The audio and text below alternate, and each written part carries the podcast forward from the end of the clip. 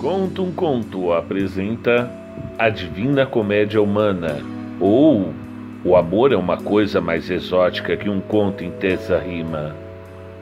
A sombria floresta de Beatriz anunciou-se naquela tarde de sábado, num ponto de ônibus do centro, após ela sair do culto da igreja. Anunciou-se nos olhos do atraente moço de porte atlético que lhe pediu informação. Com simpatia, ela lhe explicou que ônibus deveria tomar, e era o mesmo que ela tomaria a hora veja. E juntos sentaram, ele com sua mochila vermelha, ela com a Bíblia ao colo, quase a mão dele em sua mão.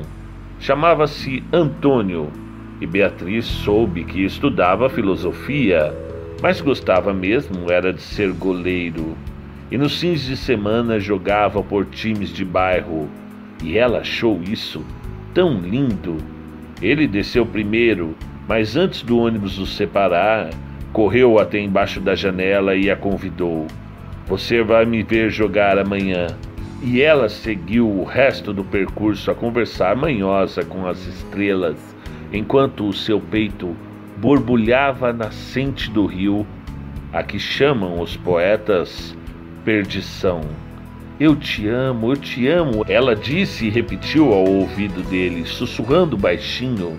Lá fora, a última estrela se despedia e o amanhecer clareava aos poucos a suíte do Dante Motel. Eu te quero tanto, meu goleirão, ela murmurou, lembrando que horas antes o admirava embaixo das traves, e reparou que, dormindo, ele parecia um anjinho Beatriz beijou-os nos olhos e agradeceu ao seu Deus pela dádiva daquele amor imenso que surgira num bobo encontro casual e agora, um ano depois, a instalara definitivamente no céu.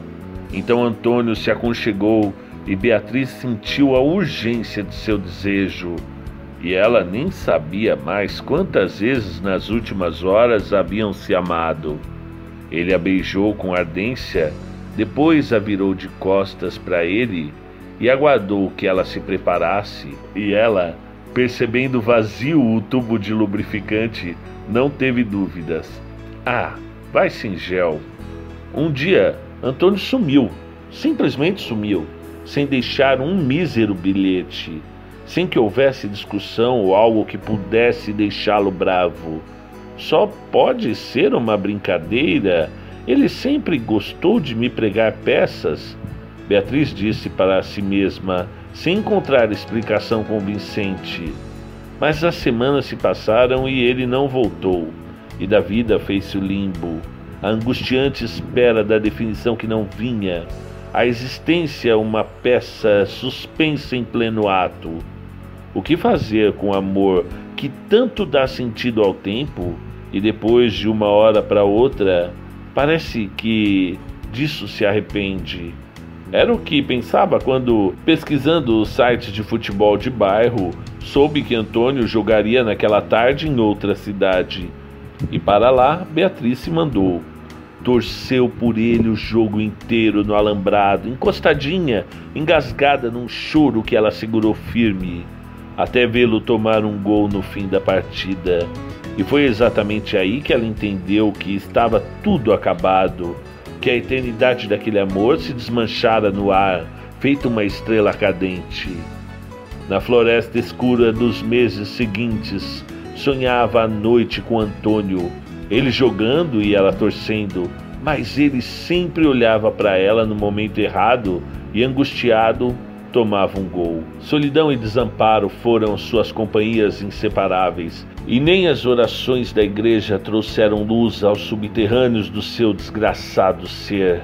Então, na agência lotérica em que trabalhava, no nono subsolo do shopping, ah, e como combinavam com sua alma os subsolos. Um dia de sol voltou. Uma antiga amiga de colégio, Carla, o nome dela, após receber o troco da Mega Sena, reconheceu: Beatriz, é você! Daí foi o chope após o expediente, as boas lembranças colegiais revividas com alegria, mais dois chopes, tantas coisas para contar, outro chope, era a velha amizade que retornava. Um mês depois, quando Carla precisou dormir em seu apartamento e a amizade já cedia espaço aos carinhos e estes à sedução, elas consumaram na cama, abençoadas pela noite estrelada aquilo em que seus corpos ansiava por acontecer. Ironias do destino, amigas de colégio, anos sem se ver, e agora lá estão elas tornadas outra vez adolescentes, peles cortadas noite e dia, ternamente apaixonadas.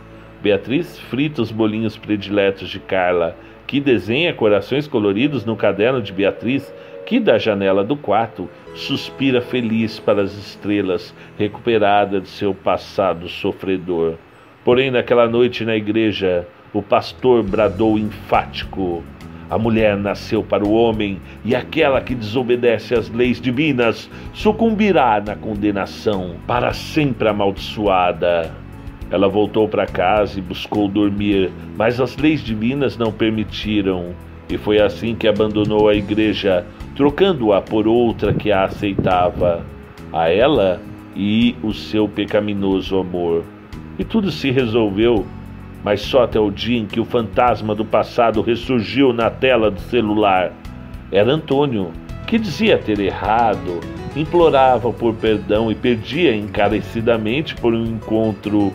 Assustada, Beatriz desligou, mas ele insistiu e ela teve de explicar que seu amor agora era de outra pessoa e que ele a esquecesse, por favor. Bastou aquele telefonema para castigar as certezas de Beatriz, substituindo a paz celestial que Carla trouxera aos seus dias por aquele pesadelo dos demônios. O amor que, ao custo de um mar de lágrimas ferventes, jurava haver esquecido, voltava para lembrá-la aquilo que tão bem ela sabia. Sim, apesar de tudo, ainda amava Antônio, sim. E agora a profundidade desse amor vinha assombrá-la num íntimo e cruel confronto. Na semana seguinte, após acordar de uma noite em que não brilharam as estrelas em seu céu, Beatriz foi até a cozinha, onde Carla preparava o café, respirou fundo e lhe pediu imensas desculpas por tê-la envolvida nos seus descaminhos, os descaminhos de sua alma tresloucada. Sua pobre alma que no amor parecia sofrer de desritmia. A cena é tão melancólica. Carla escutando a tudo em silêncio e ao fim pegando suas coisas e indo embora, deixando no ar a pesada sombra das palavras que no peito preferiu calar. Na cozinha fica Beatriz, encostada à parede, massacrada pela tristeza de saber que fizeram o que devia ser feito, enquanto na mesa o café esfria. Nossa história bem que podia terminar aqui, com a mocinha, enfim, purgada de seus pecados, vivendo com seu amado na bem-aventurança seculum seculorum. Mas, ai, ai, é justamente quando julgamos ter gerência da vida que a própria vida trata de mudar, trata de tudo bagunçar. Acertada outra vez com seu adorado goleiro, embalada novamente pela melodia das estrelas, Beatriz, surpresa, vê-se saudosa de tudo que tinha com Carla.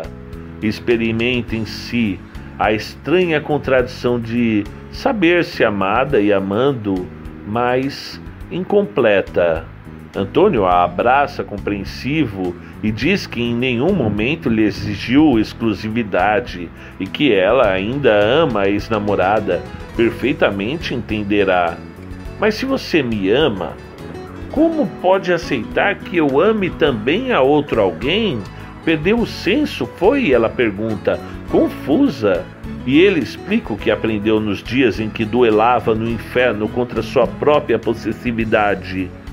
Que só há salvação no amor que liberta. Naquela mesma noite na igreja, ao ouvir o pastor pregar a fidelidade à monogamia, Beatriz nem esperou pelo fim do sermão. Ergueu-se decidida, pegou de volta o dízimo que deixara na caixinha saiu e foi até a casa de Carla e contou-lhe emocionada que havia finalmente se libertado e encontrado a iluminação de sua vida inteira. Bem, a história ainda deu umas boas voltas, é vero, mas para encurtar, Carla resistiu, resistiu, mas um dia também encontrou a luz, aleluia! E semana passada, inclusive, aceitou ir com Beatriz ver Antônio jogar, mas deu-se o direito de não aplaudir suas defesas, porque afinal ela ainda não está tão iluminada. Tem que dar um tempo, né?